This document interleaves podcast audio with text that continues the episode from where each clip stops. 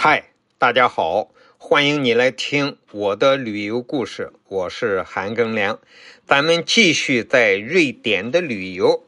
我们先从坐船离开芬兰开始讲起。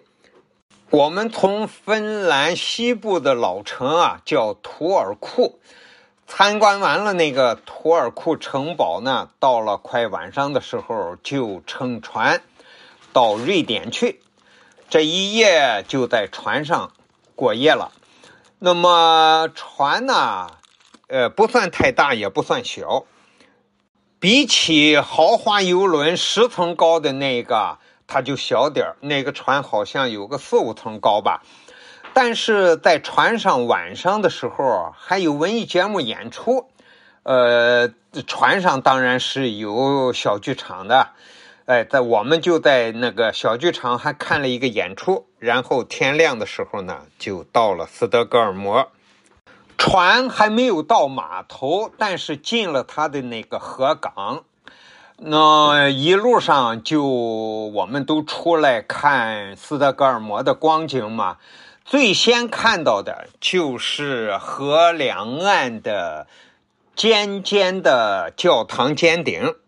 到了码头上岸之后呢，就发现一个问题：这个维京人呢，一般在欧洲被称为北欧海盗，是一个不太好的词儿。但瑞典人不，瑞典人到处都是维京的这个牌子，他的那个码头叫维丁，旁边的餐厅叫维京，他们的船叫维京。从码头出来不远呢，就看到一个高高的人像雕塑。这个人像雕塑，我上前仔细一看呢，就叫古斯塔夫三世。瑞典语呢和德文都属于那个日耳曼语族的，所以呢。尽管你要说别的，我们看不懂瑞典文，但是这个人名就能拼出古斯塔夫这样的呃拼音来。古斯塔夫三世是瑞典的一个国王，生于一七四六年，卒于一七九二年。他是瑞典老国王阿道夫·弗雷德里克的儿子。他是卡尔十三世的哥哥，他是普鲁士国王腓特烈二世的外甥，又是俄罗斯女皇叶卡捷琳娜二世的表弟。你看，欧洲的这个皇室啊，因为他们皇室和另外一个国家皇室的呃呃姑娘啊公主结婚。接来接去呢，他欧洲这些国家大多数都是亲戚关系。